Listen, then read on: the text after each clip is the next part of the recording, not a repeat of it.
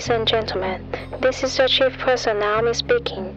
On behalf of Captain Sherry Cheng and his crew, we would like to welcome you on board Sherry Airline, flight number FM 74019. Thank you for choosing Sherry Airline. Shortly after takeoff, we shall be offering you a wonderful time. Should you need any assistance during the flight, please let us know. Thank you.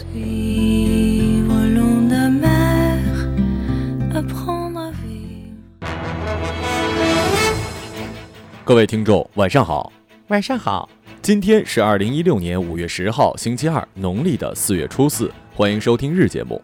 一九八八年的今天，著名文学家沈从文在北京逝世，终年八十六岁。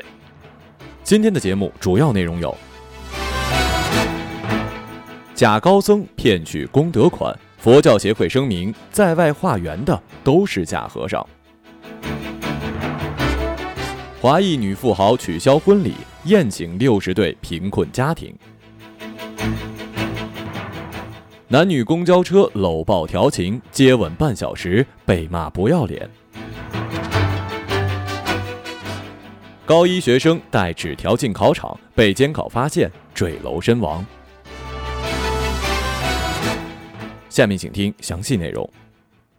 两名身披袈裟、手念佛珠的高僧，声称来自佛教圣地九华山，以烧平安香、刻功德碑等名义化缘。短短五天之内，十余名老人相继上当受骗。五月九号，记者从海金山区人民检察院获悉，两名犯罪嫌疑人以诈骗罪依法被提起公诉。根据中国佛教协会的明文规定，不允许出家人甚至是居士到社会上化缘。这不仅有违宗教的教义，也有损宗教的声誉。凡是在外化缘的，百分之百都是假和尚，是真骗子。呀呀呀呀呀！这真是一棒惊醒梦中人啊！我其实一直对那天在大理玩的时候没有给那位大师傅一点钱很不好意思呢。临走的时候，我还把他给我的那一个所谓的小佛卡留在了原地。毕竟我是一基督徒，你让我随喜，实在是啊。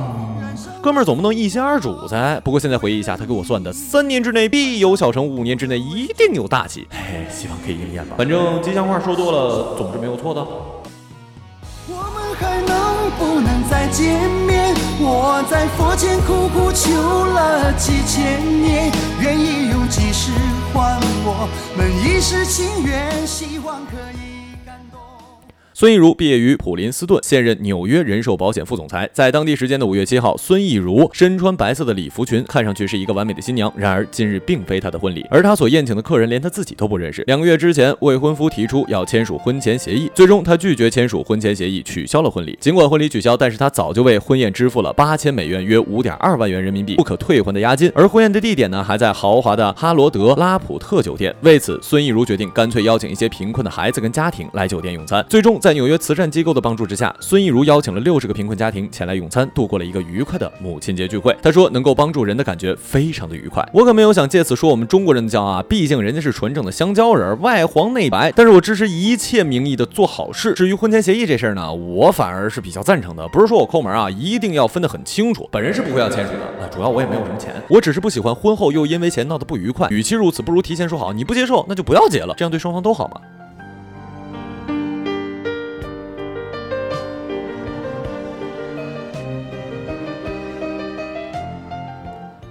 昨天的上午，六十二号的公交车车长云溪告诉大河报的记者，五月八号的下午四时，有一对情侣在乘车时动作出格，引起了其他乘客的不满。我正当值班，驾驶公交车行至丰产路国贸三零六处，一名年轻的女子下车时愤愤地说了一句：“真不要脸！”两人坐的地方在二层至一层的楼前座位上，女子又躺又坐又抱又搂，把脚蹬在了另一侧的公交椅上。持续了一段时间之后，又坐起来不停地抱男子，直到终点才终止。哎呀呀呀呀呀呀呀！这年头怎么总有自以为是的高雅人呢？我亲你了，我抱你了，你那么高雅，你别坐公交车呀！你那么高雅，你别出门啊！你那么高压，你别说脏话呀！亲吻那是爱，您内心跟那句不要脸那才是脏呢。还有，您真有刚当场说呀，背后议论小人，小人之极。一点小事儿，他能跟你说上一天。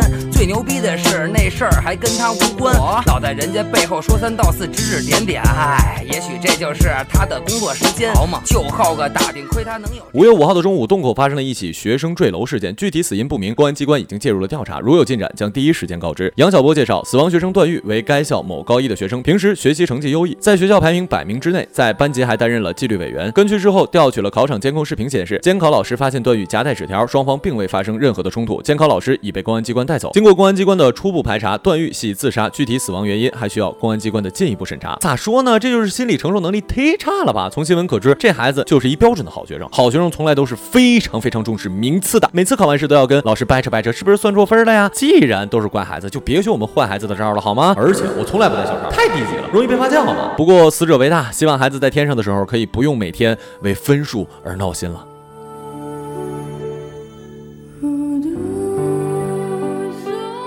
今日人物李想，直至今日，李想对门仍然有一种恐惧，他害怕敲门，永远不知道门背后会发生什么。李想对记者这样说：“如果去敲一扇陌生的门，他可能会提前半个小时抵达，在门口反复的进行练习。”李想今年三十岁，身高一米七，面庞白净，在两个小时的交谈之中，他一直保持着微笑，很难看出他曾有一段不堪回首的过往。每一次同学都让李想帮他们写作业或者是买早餐，李想都会默默的一言不发。甚至初一下学期，男生还让他穿上女生的裙子跟高跟鞋，他也会照办。由于是矿区的孩子，从小学到初中，李想的同学没什么变化。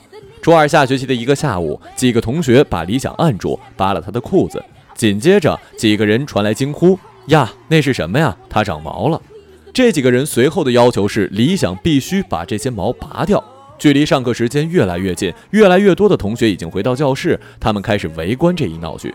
胁迫之下，李想拔了几根，环视四周，一双双盯着自己的眼睛。李想挣脱了两个男生的手，穿上裤子离开了学校。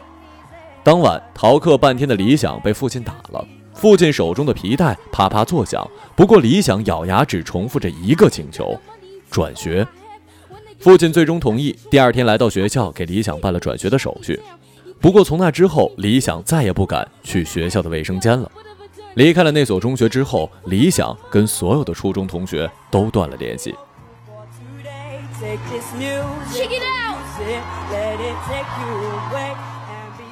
好了以上就是本期节目的全部内容感谢各位的收听我们下期节目再见。再见。